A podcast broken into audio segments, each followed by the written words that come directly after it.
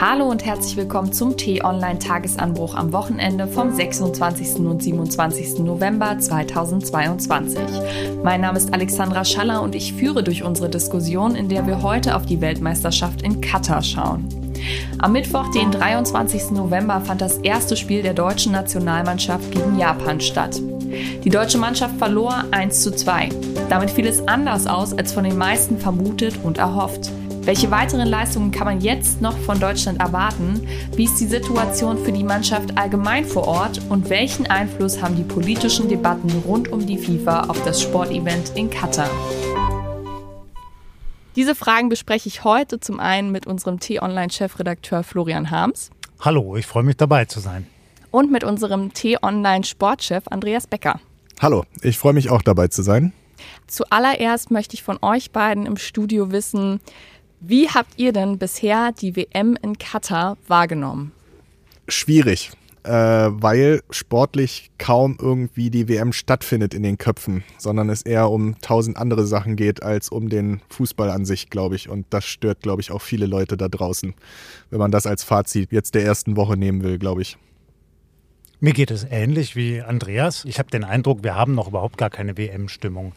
Wenn wir mal uns erinnern, äh, wie das sonst im Sommer gewesen ist, mit Public Viewing, mit Grillen im Garten, mit Begeisterung, mit Fähnchen und so weiter, all das findet jetzt nicht statt. Und zwar nicht nur, weil es gerade Winter ist oder weil wir jetzt so schlecht gestartet sind mit der Mannschaft ins Turnier, sondern weil eben auch diese ganze WM in Katar überlagert ist, überschattet ist von so viel negativer Berichterstattung. Ja, absolut.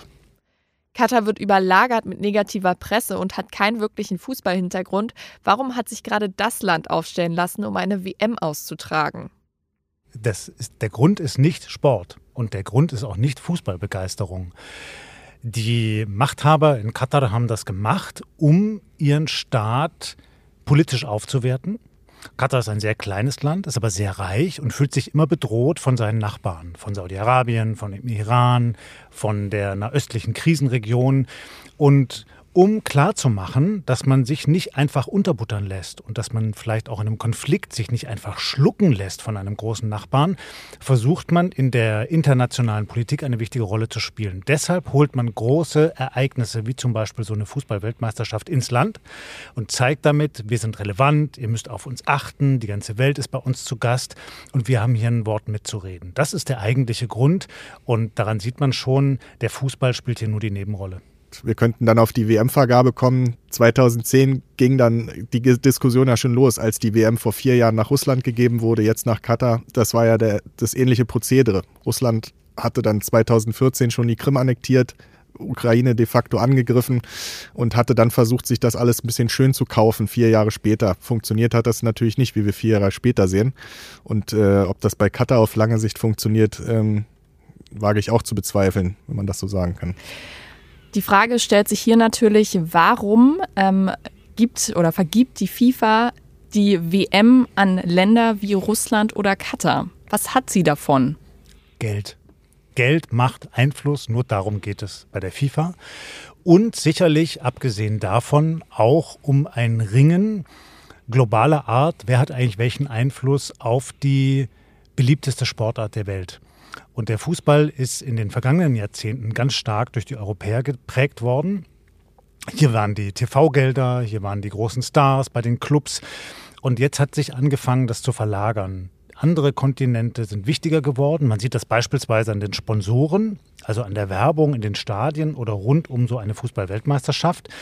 Während das früher vor allem europäische Konzerne gewesen sind, sind das jetzt vor allem asiatische, zum Beispiel chinesische oder arabische Konzerne.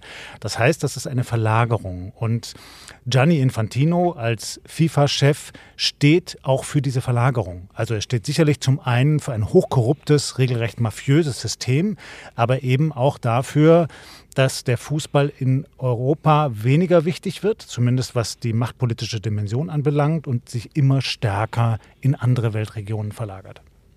Die Rechnung für Katar geht leider nicht richtig auf. Die Zuschauerzahlen in Deutschland sind sehr viel niedriger als 2018 oder 2014. Also wie viel bringt diese WM Katar denn wirklich? Weiß ich nicht. Also ich glaube eher, dass Katar an sich glaubt, dass das ein voller Erfolg wird, die Nummer. Also ich glaube nicht, dass die selber, und dann benutze ich jetzt einfach mal das Wort verblendet, äh, oder sie sind so verblendet, dass sie selber glauben, dass das ein Erfolg ist, was sie da veranstalten. Äh, ich meine, wir könnten jetzt nochmal auskramen, wie das 2010 war. Eben, wir haben ja kurz darüber eben schon gesprochen, über die Korruptionsvorwürfe, die da gibt für beide WMs, ähm, dass die WMs gekauft sind. Es gibt eine Anekdote, dass äh, der französische Präsident Sarkozy damals ähm, sein französischen Verbandschef Michel Platini damals noch äh, befohlen hat, in Anführungszeichen, die Stimme abzugeben. Und er hat hintenrum dann den Deal gemacht mit den Kataris, dass äh, sie dafür in PSG, also Paris Saint-Germain, investieren, ein französischer Topclub, der damals relativ am Boden lag, äh, weil das der Lieblingsclub von Sarkozy war, zum Beispiel. Also ich kann mir sogar gut vorstellen, dass egal wie die Nummer jetzt ausgeht in den nächsten drei Wochen, wenn wir dann das WM-Finale am vierten Advent haben, äh, dass die Kataris das am Ende als großen Erfolg werten werden. So bitter das klingt, in Katar hat man längst gewonnen. Wir hierzulande mögen Kritik üben an der Weltmeisterschaft dort am Golf. Wir mögen das auch belächeln. Das spielt aber dort vor Ort überhaupt keine Rolle. Ich sag's mal bewusst brutal die interessiert einen feuchten Kehricht, was wir hier in Deutschland denken. Die haben längst gewonnen. Die haben es geschafft, Katar auf die Weltbühne zu schießen. Die haben das Geld dorthin geholt, den Einfluss, die Sponsoren und die sind längst dahin gekommen, wo sie hin wollten. Ich möchte jetzt nochmal auf ein anderes Thema schauen, und zwar auf das Thema Gleichberechtigung. Katar ist ein Land, das sichtlich wenig Wert auf Diversität legt. Frauen dürfen keine eigenen Entscheidungen treffen und stehen immer unter männlicher Vormundschaft. Homosexualität im Einklang mit der traditionellen islamischen Moral ist in Katar verboten. Auf der anderen Seite wurde das Thema Gleichberechtigung während der Eröffnungszeremonie ganz groß geschrieben. Wie gleichberechtigt ist Katar denn eigentlich? Die augenfälligste Ungleichbehandlung dort ist ja die zwischen Männern und Frauen. In der Öffentlichkeit haben ganz klar Männer das Sagen. Und das hat man ja auch in den Stadien gesehen. Frauen sind dort nicht gleichberechtigt. Das ist eine harte Benachteiligung, Unterdrückung der Frauen. Zweite Benachteiligung sind all jene, die nicht als Einheimische in Katar geboren worden sind. Das ist quasi wie ein Kastensystem, muss man sich vorstellen. Ganz oben in der gesellschaftlichen Hierarchie stehen männliche Kataris. Dann kommen die Expats, also Ausländer aus Europa, die zum Beispiel in Dienstleistungsbetrieben als Direktoren arbeiten oder in internationalen Konzernen. Dann kommen andere Araber aus anderen umgebenden Staaten, wie zum Beispiel aus Syrien oder aus Jordanien, auch zum Teil Iraner. Und so geht das immer weiter runter bis hin zu den Gastarbeitern, also zum Beispiel von den Philippinen oder aus Afrika. Und viele von denen haben de facto überhaupt keine Rechte. Die werden fast gehalten wie Sklaven, werden überwiegend schlecht bezahlt. Es hat sich einiges verbessert bei den Gesetzen. Umgesetzt wird vieles de facto aber nicht davon. Okay. Ich glaube, um es kurz noch äh, zu ergänzen, vielleicht wenn man einen Blick auf die Eröffnungsfeier geworfen hat, das Verhältnis von Männern gegenüber Frauen war da, glaube ich, bei 100 Prozent seitens der Männer. Ich kann mich nicht erinnern, äh, bei der Eröffnungsfeier eine Frau gesehen zu haben. Ich glaube, damit runtergebrochen ist das wahrscheinlich schon die Antwort. Oh. Genau, ich äh, schwenke noch mal rüber auf ein anderes Thema. In dieser Woche war ein ganz großer Aufreger, dass Torwart Manuel Neuer bei der WM nicht seine One Love Armbinde getragen hat, aus Angst vor FIFA-Sanktionsdrohungen. Statt der One Love Binde haben die deutschen Spieler vor dem Match gegen Japan ein Foto gemacht, bei dem sie sich alle den Mund zuhalten. Wie fandet ihr diese Geste? Ein absolutes Armutszeugnis. Also mehr, mehr kann man dazu gar nicht sagen. Also es ist ein absoluter Einbruch der europäischen Nationen, die sich vorher geschworen hatten, wir setzen ein Zeichen, tragen die One Love Binde. Zwei Tage vorher hat der DFB gesagt, wir lassen uns nicht einschüchtern und dann bricht man so ein und ähm, die Debatte oder wie die Nationalmannschaft dann vorher aufgetreten ist. Ich meine, Hansi Flick hatte im Interview vorher noch gesagt, wir haben oder die Spieler haben sich was überlegt und äh, haben eine Geste und dann kommt sowas bei raus. Ähm, ganz schwierig ganz schwierig. Ich weiß auch bis heute nicht, was dieses Zeichen sein sollte. Wir halten den Mund, weil die FIFA uns das gesagt hat, war so für mich das naheliegendste, um ehrlich zu sein. Ähm, Andreas, ich sehe aber hier das eigentliche Problem nicht bei den Spielern, offen gestanden.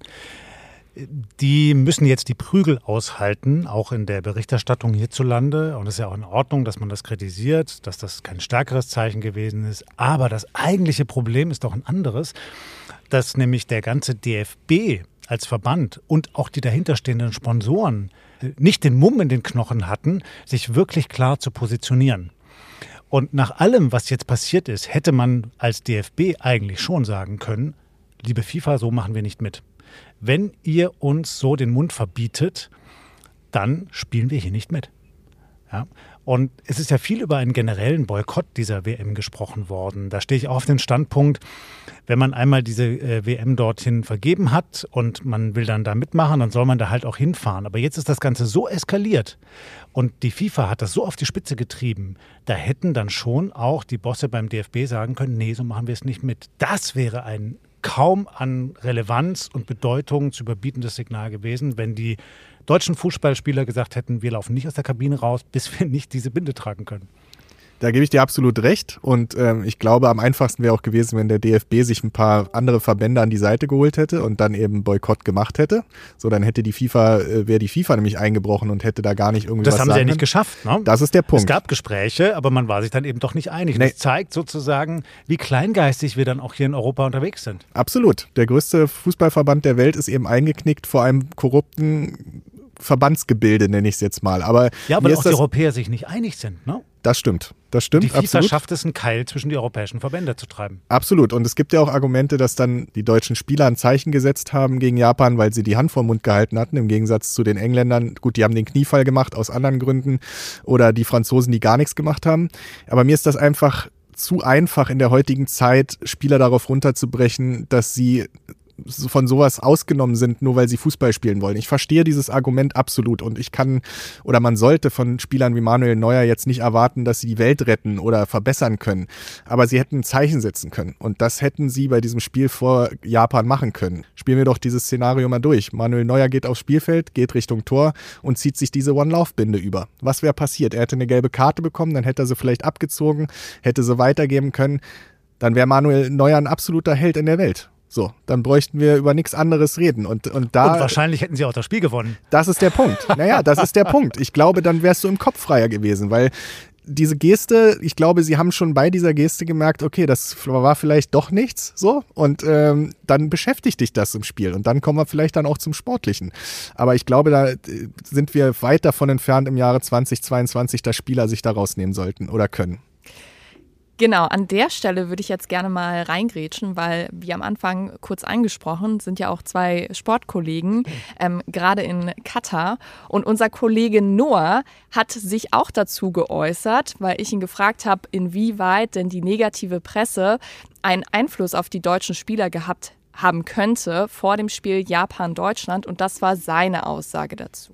Also ehrlich gesagt glaube ich nicht ähm, dass das ähm, damit reingespielt hat. Ähm, Leon Goretzka wurde nach der Partie auch in der Mixzone äh, dazu befragt und ähm, nein, also er hat klar gesagt, dass es äh, sie beschäftigt hat, dass es auch äh, ja vor der Partie in, in, den Köpfen drin war, aber er wollte es nicht als Ausrede benutzen. Dasselbe hat auch Hansi Flick gesagt. Ähm, er meinte, es wäre ihm zu billig, ähm, darauf abzuzielen. Ähm, ja, sie haben sich ja dann für eine bestimmte äh, andere Aktion entschieden, nachdem klar war, dass Manuel Neuer nicht die One Love Binde tragen würde. Ähm, dieses Zeichen, ne, wir lassen uns nicht den Mund verbieten, das kann jetzt auch wieder ähm, differenziert äh, betrachtet werden. Zum einen kann man sagen, ja, es ist gut, sie haben sich was ähm, überlegt und sie haben sich Gedanken gemacht. Ähm, zum anderen kann man sagen, okay, ihr haltet euch jetzt alle kollektiv den Mund zu. Ähm, was ähm, möchtet ihr uns damit sagen? Ähm, aber dass das jetzt großen Einfluss auf die spielerische Leistung hatte, das glaube ich nicht. Andreas, du hast vorhin kurz gesagt vor, unserem, äh, vor unserer Aufnahme, dass du dem definitiv widersprechen würdest. Kannst du da nochmal drauf eingehen? Äh, kann ich. Weil, also ich verstehe Hansi Flick und ich verstehe alle Spieler, die sagen, oder sie sind dann wenigstens ehrlich, dass es dann auch am Sportlichen vor allem lag. Ähm, und dass das keinen Eindruck auf sie hinterlassen hat während des Spiels. Das wiederum glaube ich überhaupt nicht. Also wir reden eben über eine Situation und wir können vier Jahre zurückspulen, 2018, als hätten die vier letzten Jahre nicht stattgefunden, fußballerisch, weil 2018 hatten wir die Diskussion, eine ähnliche Diskussion vor der WM, als ähm, Mesut Özil, der damalige Spieler, zusammen mit Ilkay Gündoğan Fotos gemacht hat mit Erdogan. So, da war der große Aufschrei, das haben die Spieler mitgenommen, damit haben sie sich beschäftigen müssen. Es gab Nachfragen, der Trubel war sehr groß, dann kam das erste Spiel und man dachte, na gut, vielleicht können sie es abschalten. Hat da eine andere Gründe gehabt, aber sie haben gegen Mexiko verloren. Und wir haben jetzt eine ähnliche Diskussion gehabt. Und deswegen glaube ich nicht, dass die Spieler das komplett abschalten können. Das könnte, glaube ich, keiner von uns, wenn dann zwei Wochen vorher oder, oder gerade zwei Tage vor dem Spiel ging es ja erst richtig los, die Diskussion. Und ähm, das kann kein Spieler nicht mit aufs Feld nehmen. Und deswegen, glaube ich, wäre dann eben, weil wir es eben angesprochen haben, wenn man dann ein ganz anderes Signal noch gesetzt hätte, glaube ich, hätte das ganz andere Kräfte freigesetzt, weil dann hätte man sagen können, okay, jetzt haben wir es denen gezeigt, jetzt habe ich es der FIFA gezeigt und jetzt zeige ich es auf dem Platz. Und das, also meiner Meinung nach, glaube ich schon, dass das sehr, sehr viel damit zu tun hatte. Genau, dann äh, gucken wir jetzt nochmal genauer auf das Spiel. Also Deutschland musste eine Niederlage hinnehmen.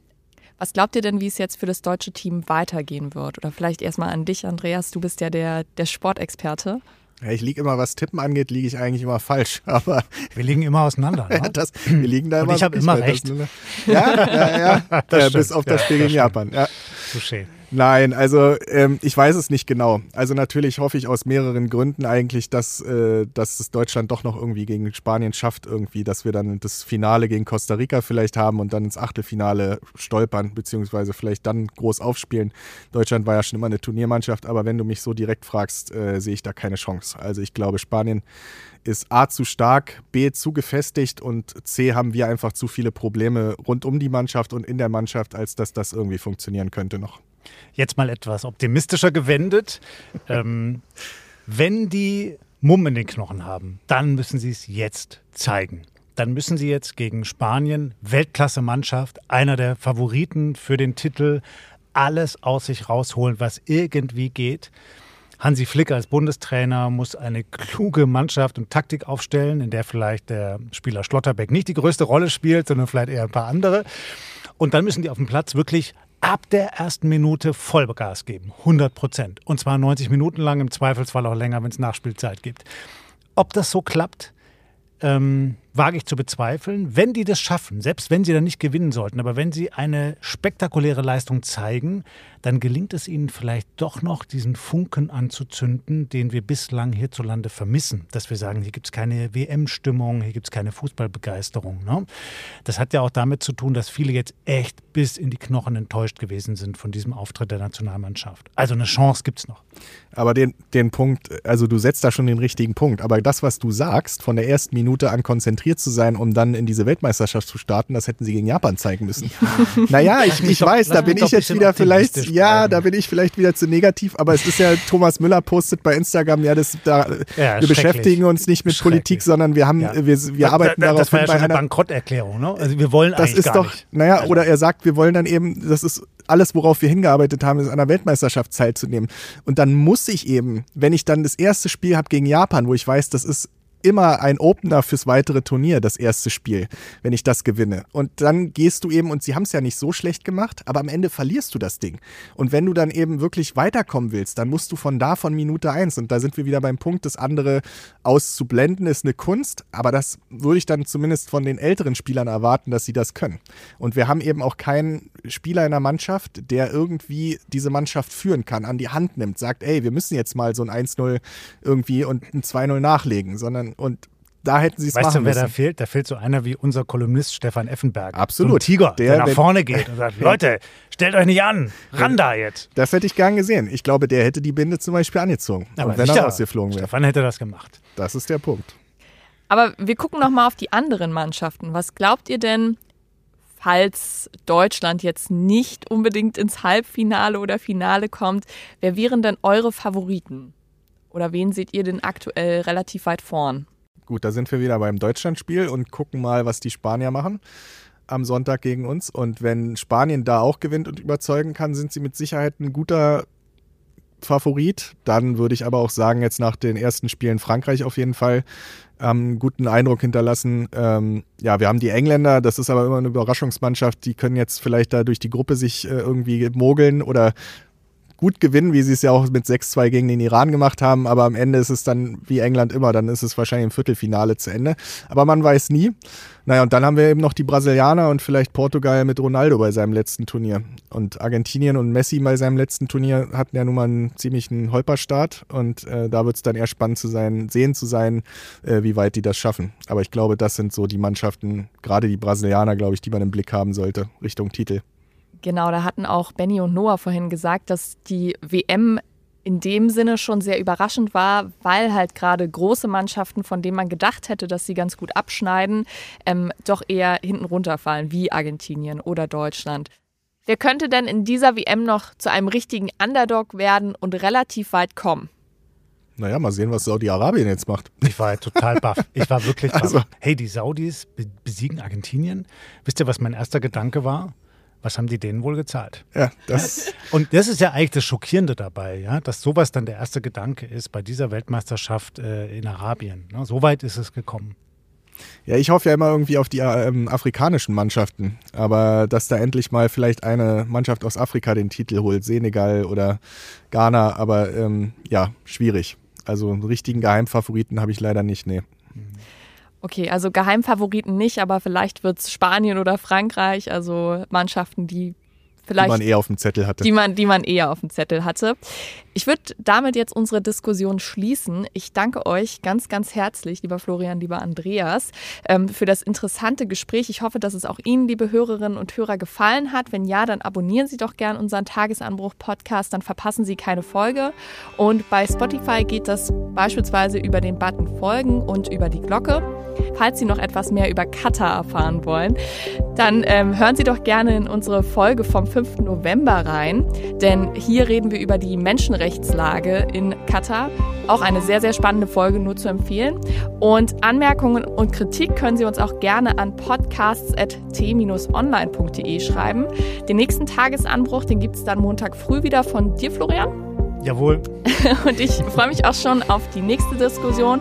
Aber die wird dann meine Kollegin Lisa wieder übernehmen. Die ist leider jetzt noch krank, aber nächste Woche ist sie wieder da und wir freuen uns drauf. Also bis dahin, ähm, vielen Dank fürs Zuhören und tschüss. Ja, vielen Dank, dass ich dabei sein durfte. Tschüss und bleiben Sie uns gewogen.